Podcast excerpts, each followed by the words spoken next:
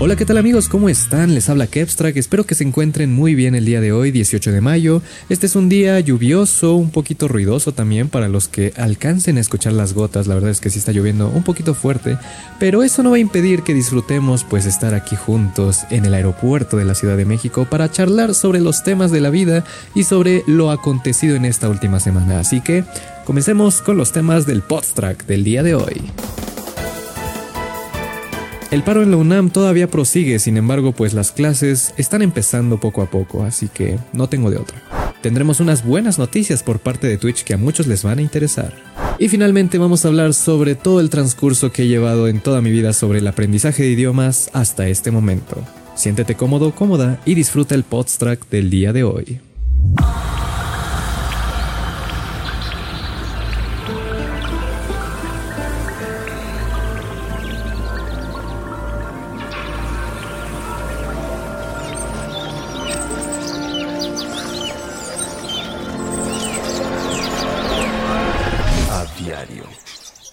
Así es amigos, esta es la primera vez que me siento en una inmersión absoluta sobre todo este ambiente ideal para poder charlar, para poder estar encerrados bajo un techo y simplemente conversar de la vida mientras vemos por la ventana. Ya saben, yo soy una persona súper romántica de la vieja escuela y pues este tipo de cosas honestamente a mí sí me gustan. Me gusta estar escuchando la lluvia, disfrutando el sonido de, de la naturaleza a pesar de que pues pinches lluvias nada más causan que se inunde toda la ciudad o un pedo así, pero pues bueno mientras se pueda disfrutar no pasa nada. Y de hecho, o sea, yo soy también de esos que les gusta estar en la calle cuando llueve, pues obviamente tapadito, ¿no? Porque pues no quiero que me dé un resfriado, no quiero que me dé hipotermia tampoco. Pero sí, la verdad es que a mí no me molesta el hecho de estarme mojando poquito. Eh, yo creo que pues sí, a muchos también les ha de agradar eso, aunque claro, luego tal vez no sea lo más saludable del mundo. Pero bueno, X, este, eso, eso es muy, es un tema bastante eco-friendly, no sé, no sé por qué me puse, me puse a hablar de la naturaleza, pero el día de hoy, amigos, tenemos temas muy interesantes y la verdad es que sí me gustaría compartir varias cosas con ustedes. Eh, supongo que va a durar unos minutitos más, no sé, eh, todo dependerá de qué tanto me emocione, porque la verdad es que sí, quiero hablar de temas que me emocionan. En primer lugar, amigos, pues ya he regresado a la escuela como tal, eh, no completamente eso sí, porque todavía faltan dos materias que una profesora las daba al mismo tiempo. Sin embargo, eh, bueno, no sé qué pasó ahí, la maestra estuvo en durante todo este proceso del paro en la UNAM, la profesora nos mandó mensajes diciendo que se encontraba de que hospitalizada o se encontraba como que un poquito, pues sí, delicada de salud, no tan grave, pero pues sí, que no iba a poder presentarse a las clases. Entonces, bueno, eso sí fue bastante, pues sí, preocupante, la verdad esperemos que se encuentre bien la profesora, pero pues sí, independientemente de que las actividades del paro sigan o no, pues no voy a tener esas dos clases. Entonces, bueno, eso sí es preocupante porque ya el semestre se acaba en un mes. Entonces no tengo idea qué va a pasar con, esa, con esas dos materias. Pues se supone que se supone que el semestre ya no se puede cancelar, o sea, de hecho otros profesores que nos han dado clases nos han dicho que pues sí, definitivamente tienen que meterle turbo a las cosas, incluso disminuyeron proyectos, este, trabajos, exámenes, vaya, todo eso se quedó muy reducido. Entonces, bueno, por esa razón, pues me preocupa un poco, pero al mismo tiempo yo sé que todo va a estar bien, porque bueno, obviamente la UNAM no sé, tiene esa magia de que siempre se sale con la suya y siempre nos, bueno, no, no es como que nos trate muy bien del todo, pero pues al menos siempre sale algo bueno, ¿no? O sea, siempre podemos salir de algún problema. Entonces, bueno, toca esperar, amigos. Toca esperar a ver qué sucede. Tengo un mes para echarle ganas. Y ahí suena un trueno. Espero que no haya sido tan fuerte. Y espero que no se vaya la luz tampoco. Eh, pues sí. Tal vez por eso no me van a ver de que muy activo en estos días, no me van a ver de que, bueno, sí, en streams sobre todo. Tal vez en streams no me vayan tan activo como de costumbre, pero pues en todo lo demás sí trato de, subir cosas. De hecho, este podstrack lo estoy subiendo un día después de lo debido, ya que pues sí, tuve, algunos pendientes que hacer. De hecho, subí video el domingo. Eh, estoy muy, muy enviciado con esta nueva, pues sí, este nuevo juego de la franquicia de Touhou.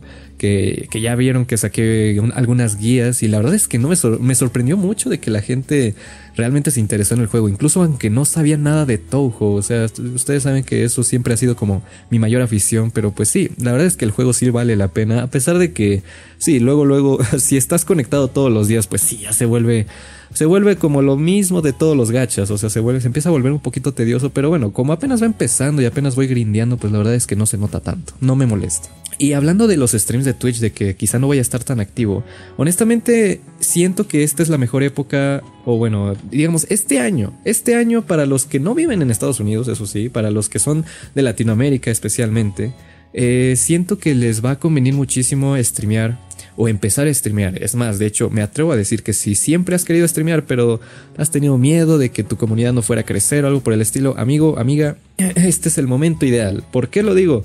Porque acaba de salir, digamos, un comunicado, un mensaje de, la página oficial de Twitch, diciendo que en estos días van a estar implementando un nuevo eh, pues sí, un nuevo precio, un nuevo costo para las suscripciones pagadas en Twitch.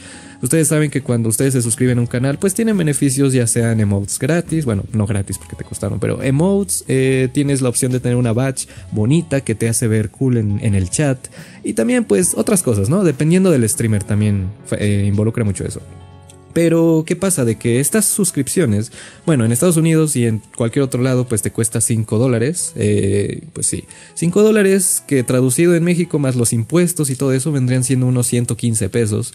Ustedes me pueden decir en sus países cuánto cuesta y si se les hace caro o no. Pero bueno, 115 pesos por una suscripción, pues bueno, la verdad es que sí está de pensarse y de hecho, pues yo sé, yo soy consciente de que mucha gente no lo hace porque, pues sí, definitivamente no, o sea, obviamente no prefieren gastar 115 pesos en otra cosa y más importante. Incluso creo que eso te cuesta la mayoría de las suscripciones de que mensuales, o sea, tal vez el Spotify, tal vez el, Netflix, o sea, creo que vale mucho más la pena suscribirse a eso que, que, a un solo canal, ¿no? Y realmente los beneficios, pues sí, pareciera que es muy poquito, simplemente poquitos emotes, obviamente dependiendo del canal, mientras más grande sea, pues más cosas te dan.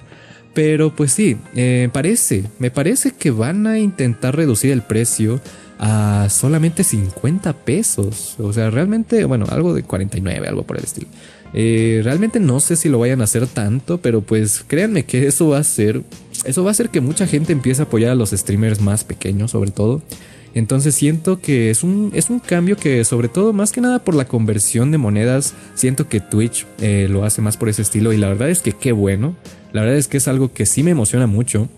Eh, el año pasado apenas en el especial de 24 horas, vaya, no saben cómo batallamos, o sea, fue, fue, una, fue un transcurso largo, fue un transcurso difícil, con mucho esfuerzo, que, que hasta incluso tuve que hacer un especial de 24 horas para alcanzar la meta de los 100 suscriptores, amigos. 100 suscriptores al mismo tiempo, la verdad es que sí, es una de mis mayores metas en Twitch que he logrado, pero pues sí, en este año, en este año yo creo que si tenemos esa posibilidad, pues yo creo que fácilmente las 200 yo creo que sí se puede conseguir, honestamente. Yo creo que sí va a ser posible. Entonces, pues bueno, la verdad es que sí son muy buenas noticias. En YouTube también las suscripciones pagadas te cuestan como 50 pesos también, no estoy seguro, pero pues sí, de hecho es una muy buena, es un muy buen contraataque por parte de Twitch. Entonces, pues sí, esperemos que le sigan echando ganas, la verdad. Pero bueno, Coméntenme qué les parece esto. Si ustedes se suscribirían a más canales por este precio, créanme que, pues sí, yo sí lo haría, al menos. a mí sí me serviría muchísimo esto para apoyar a mis amigos sobre todo. Así que bien, pasando a los siguientes temas, que de hecho ya solo queda el tema más importante del día, es este, les voy a contar mi transcurso, mi, mi historia sobre el aprendizaje de idiomas que he tenido desde el inicio, desde que yo era un pequeñuelo, desde que yo estaba, si no me equivoco, en segundo de kinder me parece eh, yo he estado en escuelas, pues obviamente públicas la mayoría, pero no, de hecho todas. pero este, pues sí, he estado aprendiendo idiomas por medio de diferentes profesores, diferentes métodos, diferentes cursos. Y ha sido una, un estudio continuo. Nunca he dejado de estudiar idiomas desde, desde el inicio. Entonces, ¿cómo empieza todo esto? Yo recuerdo que, pues por ahí de segundo de kinder más o menos, eh, yo tenía una profesora que enseñaba inglés. Pero bueno, empecé desde el kinder y tenía estas, bueno, yo recuerdo, o sea, a pesar de que ya esa, en ese tiempo mi memoria no funciona, o sea, ya, ya olvidé casi todo. Yo recuerdo una clase en la que nos preguntaron eh, los colores. De hecho, lo relacionaban tanto colores como figuras. Nos enseñaron de que, de que square, nos enseñaron triangle, circle, y al mismo tiempo nos enseñaban de que Red, de Red Circle, aprovechando Red Circle, síganos en Aviario, por favor, en este Blue Triangle, cosas así, ¿no? Entonces, yo estudiando en, mi casa como en forma de tarea, yo tenía, bueno, yo vivía con mis hermanos y recuerdo que mi hermana mayor eh, me ponía ejercicios, pero no en inglés, sino en francés. Ella se la estaba luciendo, la verdad es que sí, se estaba, estaba más que nada flexeándome su, su nivel de francés, ¿no? y me enseñó los colores en francés. La verdad ya olvidé todo salvo uno, que es el único que no se me ha olvidado y creo que nunca se me va a olvidar, ya que es rojo, Rush me enseñó que rojo en francés se dice rush. Y yo como de, ah, mira, oh, este, lo voy a, o sea, no sé por qué se me quedó tan grabado. Hasta el punto en el que cuando fui al kinder y fui a la clase preguntándome, y la, profesora me preguntó, ¿cómo se dice rojo en inglés? Pues bueno, mi yo trolecillo de, de morrito dijo rush y la maestra nada más dijo, este, creo que no me acuerdo cuál fue su reacción, pero dijo algo así como, eh, no, eso es en francés, dilo en inglés. Así como de, uy, no mames, o sea, así, mínimo, mínimo un aplauso, ¿no? Por haber, por haber este, atinadole a un, a un idioma, ¿no? Que, que, era totalmente distinto. Pero pues sí, así estuvo la cosa. Desde ahí yo creo que empezó a llamar mi atención los idiomas.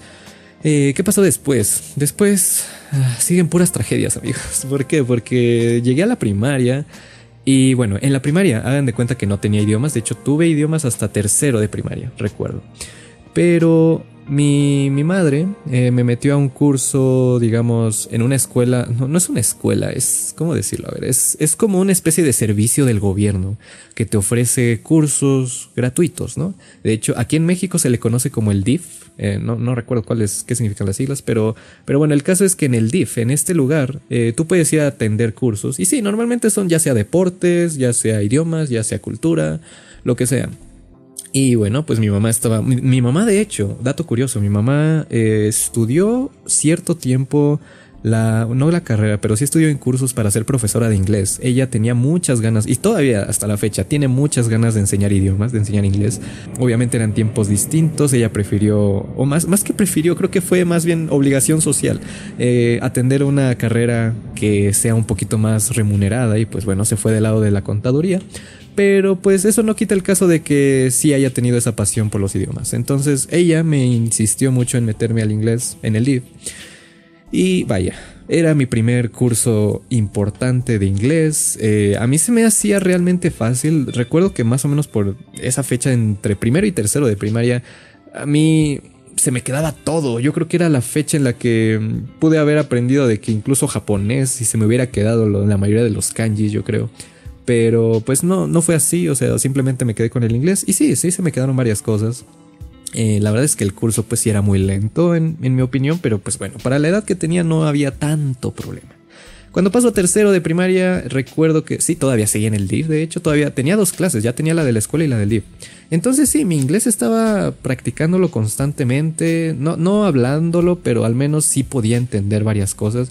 Y también eso, eso aumentaba el hecho de que yo tenía este input. Eh, el input es este término que, que se refiere a que tú consumes, digamos, media, tú consumes contenidos en el idioma a aprender. Entonces, bueno, yo veía demasiados juegos en, en inglés, sobre todo videojuegos. Y pues sí, de alguna forma se me quedaba la pronunciación, se me quedaban muchas palabras. Eso ayudó bastante, la verdad. Eh, seguí avanzando cuando obviamente pues terminé todo este proceso y pasé a la secundaria ya con un nivel aceptable, por así decir. Eh, digamos que fue un buen nivel de inglés, o sea, las profesoras llevaban de que su radio está, obviamente todos, todos han, han sido, han sido este, partícipes de esta bocinita o de este radio que tú le metes el disco y la profesora nada más pone de que un audio repitiendo las mismas cosas, las mismas frases una y otra vez. Bueno, sí, me tocó esa, ese tipo de profesores y realmente era, era decente, honestamente. Y de hecho la ventaja de estar en escuela pública es que todavía no era necesario gastar en libros de inglés carísimos, por cierto, no entiendo cómo son tan caros, pero sí, no era necesario.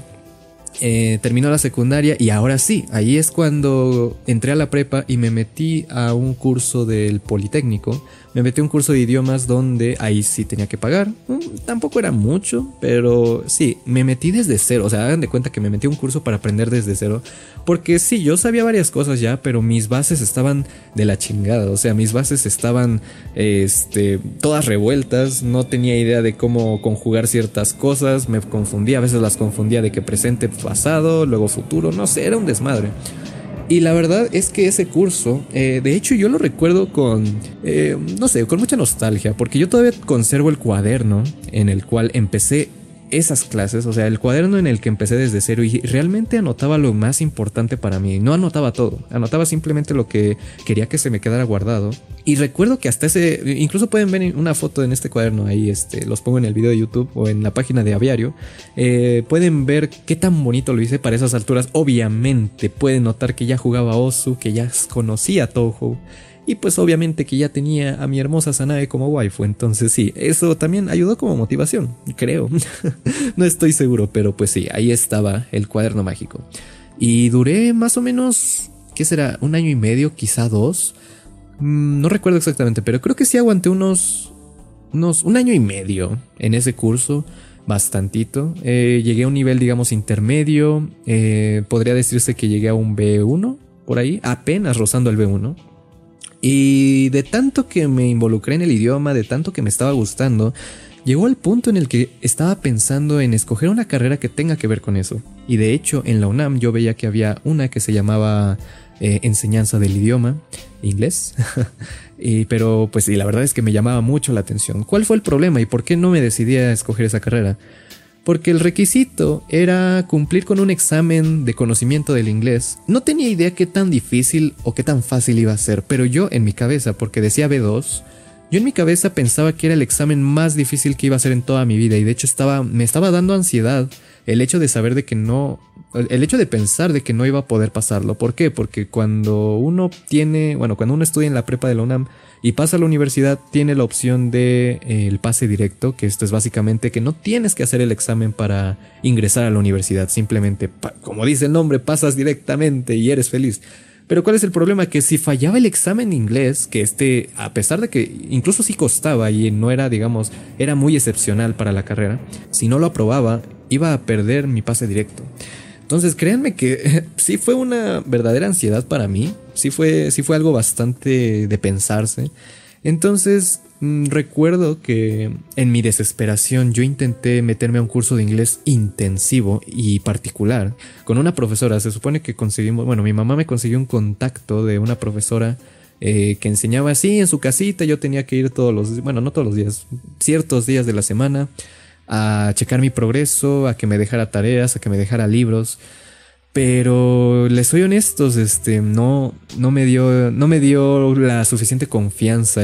Más que la profesora, siento que yo mismo no me di la suficiente confianza para, para estudiar, para entrar a esa carrera.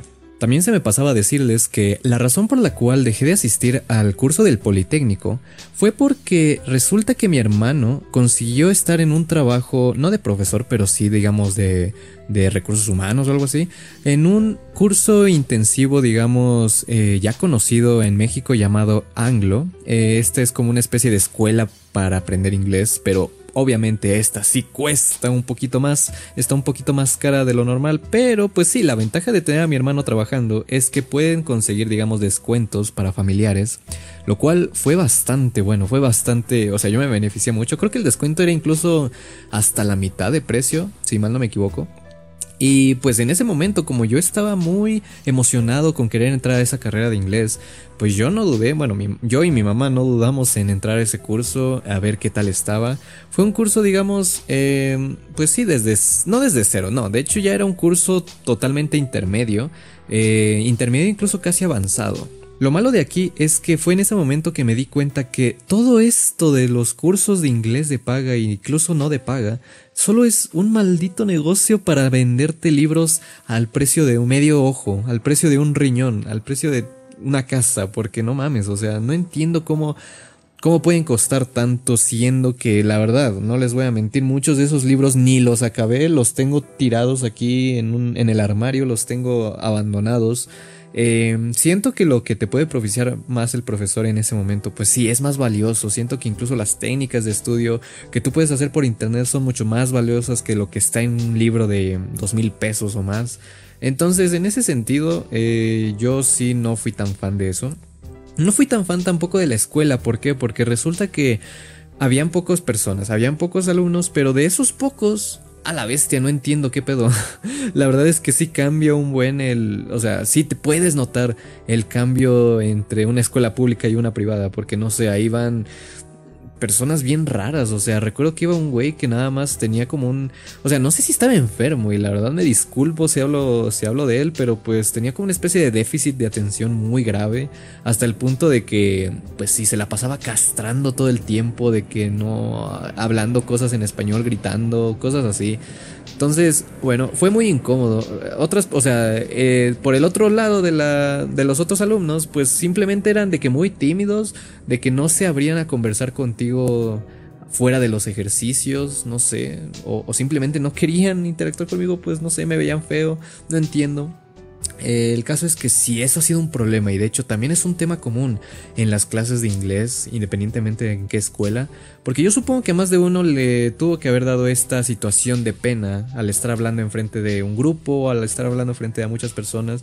Eso sí, me atrevo a decir y quiero darle este aviso a los profesores que me estén oyendo, por favor, eviten hacer esto de que dejen de que dejen hacer grupos entre alumnos y a ustedes les vale verga, ustedes nada más esperan a que acabe su conversación porque no ayuda en nada. Eso solamente afecta a la autoestima personal, les da ansiedad a todos y créanme que lo dicen mal de todas formas, se la pasan hablando en español, no, vale verga.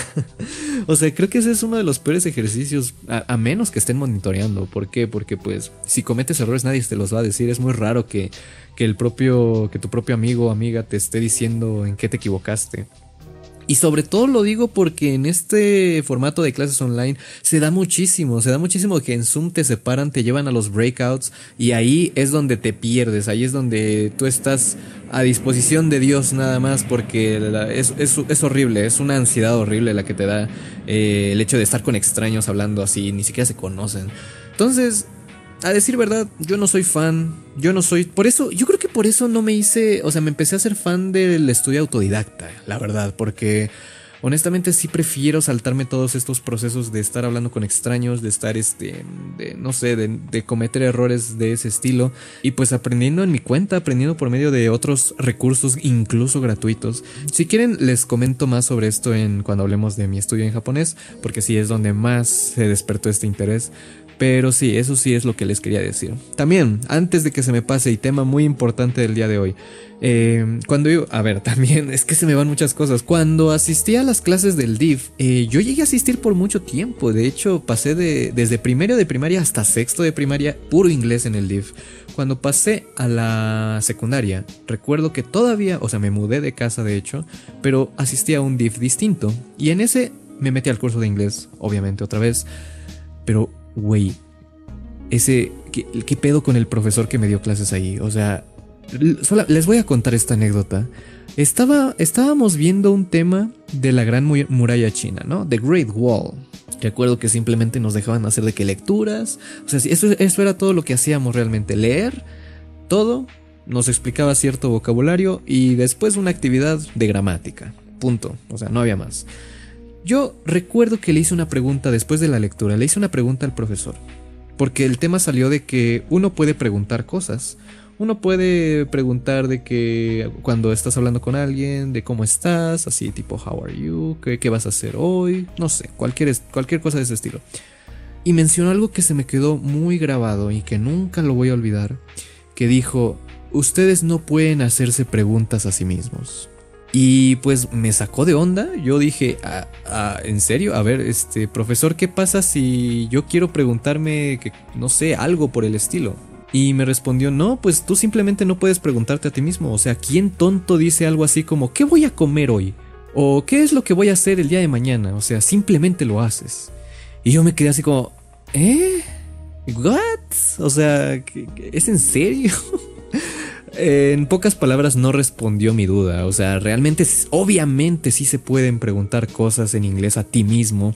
Y es donde, o sea, incluso por eso suena raro de que, am I, am I doing this right? O sea, cosas por ese estilo donde pones primero el, el conjugación de am I en vez de I am.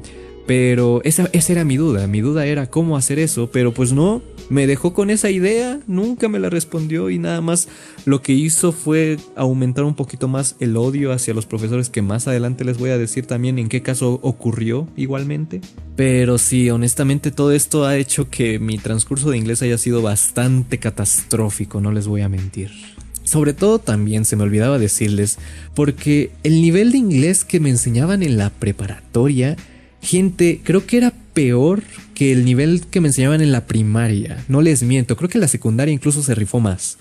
Porque, verga, güey, es que tenía, tuve a los peores profesores de inglés en ese momento. Y solamente es una, solamente es una profesora que me dio los tres años. No voy a, ni siquiera me acuerdo el nombre, no voy a decir, no voy a hacer tanta mala persona, no voy a tirar tanto hate, pero es que sí se lo merece, güey. Era una persona que recuerdo que hasta llevaba seguido sus trajes color verde limón, que se veía toda, toda graciosa. Y pues han ocurrieron tantas cosas en ese momento, en esas clases que, que la verdad sí me sacaba de onda. Recuerdo que una de las anécdotas más graciosas que ocurrieron en clase fue que la profesora había puesto el tema en el pizarrón y decía King of Foods, es decir, rey de comida en vez de kind of food. Entonces yo le hice la observación. Mis amigos también se dieron cuenta, obviamente. Entonces le hicimos la observación y dijimos, profesora, está mal el tema, eh, lo escribió mal. Y se le queda viendo y después de 5 segundos dice, ah, sí, cierto. Entonces va, borra, bueno, no, no borra nada. Simplemente agarra el plumón y le pone Kings of Food. Pasó de ser rey de comida a reyes de comida. Y nosotros fue como, ok, ya no le vamos a decir nada. Fue, fue muy gracioso, fue muy hilarante. También esa profesora fue mala conmigo porque como se dio cuenta que sí tenía un nivel de inglés yo pues más avanzado del que ella enseñaba, eh, yo recuerdo que a mí me tomaba como si fuera su pasante, como si fuera su, ¿cómo se le llama? Su, como si fuera su mano derecha pues, eh, me tomaba como ejemplo muchas veces y le, me pedía a mí que le ayudara a otras personas en vez de que yo aprendiera algo nuevo. Entonces, no saben lo castroso que fue estar por tres años con esa profesora. No, no saben lo horrible que fue. Sí recuerdo esa escuela como una de las peores para enseñar inglés. O bueno, esa profesora. Y no solo eso, sino que, o sea, no sé, me sacaba de las clases luego de manera injustificada. O sea, de que yo, de que tiré la basurita nada más allá en mi mesa. Eh, del sacapuntas o algo así. Y ella, y ella me dijo, no seas cochino, vete a, vete afuera. a tirar la basura. Y yo como de, no mames, ¿qué le pasa? Y, y también, y la mayor parte del tiempo se la pasaba hablando de su propia vida en español. Y se la pasaba quejándose de nosotros. Entonces sí, fue un caos, amigos. Yo podría seguir hablando horas tirándole hate a esa profesora, pero no, la verdad es que no es sano, no es sano para mí. Entonces, bueno, nada más lo dejo como anécdota. Y para decir también que eso tanto desmotivó como motivó mi, aprendizaje del inglés, que determinó que al final no escogiera la carrera que les había comentado y que por fin me decidiera a escoger comunicación. La verdad es que estoy feliz de haber escogido esa carrera porque honestamente me hubiera aburrido mucho. Siento que, bueno, más o menos ya chequé el plan de estudios de enseñanza del inglés y está, está bien, o sea, no me quejo, pero siento que en algún punto sí me hubiera sido muy tedioso. Eh, tanto la parte docente, sobre todo por la parte docente, porque no soy tan fan de las clases convencionales. Yo prefiero crear mis propios, digamos, cursos o crear mis propias metodologías para aprender cosas. Pero pues de todas formas no puedo quejarme al respecto. Eh, tiempo después, cuando entré a la universidad, tuve la oportunidad de charlar con una persona muy especial que obviamente es angloparlante, una persona con la cual estuve mucho tiempo, digamos, en línea, conectado, y realmente me ayudó bastante a practicar tanto mi escucha del inglés, porque era un inglés, vaya, un inglés americano rápido, natural, el cual pues no te enseñan en las, en las escuelas, tanto a, pues sí, poder quitarme esta, este miedo de hablar con alguien y, de trabarme o de no recordar las palabras. Créanme que una vez que alcanzan un cierto nivel, ya diría avanzado, estudiando en libros, estudiando en cursos o cualquier, por cualquier otro estilo, eh, lo, que, lo único que queda ya por hacer es hablarlo y ya. O sea, ya no es necesario de que. Siento, siento yo que ya no es necesario un supercurso avanzado de masterización del inglés. O sea, algo así, siento que ya lo obtienes por la práctica y sin ningún problema y hasta te, te entretienes más. Entonces, bueno, es, es así como llego hasta este momento que ya no tengo interés en ser algún profesor de inglés o algo por el estilo. Digamos que ahorita estoy más enfocado en aprender el otro idioma que me gustaría hablarles también, pero pues ya va a ser en otro tema porque ya se alargó mucho este podstrack. Sin embargo, pues sí, al menos me sirvió muchísimo este episodio para hablar sobre mi trayectoria del inglés. Y así es como mucha gente de vez en cuando me oye en los streams y dice, no mames, Kevstra, ¿cómo aprendiste inglés? Eh, o sea, me, me pregunta que cómo fue que lo aprendí. Pues bueno, les acabo de comentar cuál ha sido mi trayecto hasta ahora para tener el nivel que tengo. Así que bueno, el consejo la verdad que les puedo dar es que si tengan todo el tiempo la forma de practicar no solo inglés, sino cualquier idioma que ustedes deseen Siento que el input es algo bastante importante mientras todo el tiempo estén consumiendo contenido así, eh, envueltos en el idioma, envueltos en la cultura del otro país o lo que ustedes deseen. Siento que eso es la clave para dominar cualquier, cualquier este obstáculo del idioma y pues es lo que yo les aconsejo hoy. Y pues así amigos, me gustaría también hablarles sobre eh, mi trayecto del idioma japonés, pero pues eso ya va a ser para tema de otra ocasión, así que si están interesados por favor háganmelo saber aquí abajito, tanto en el YouTube como en la página de Aviario amigos. Los invito a que lo chequen como siempre, los links están en la descripción del podstrack. Y amigos, eso ha sido todo por mi parte, espero que tengan un bonito inicio de semana, bueno ya inició, un bonito resto de semana, que la pasen bien, que hagan cosas productivas y los quiero mucho amigos. Eso ha sido todo y nos vemos en la siguiente ocasión. Abstract se despide. Adiós.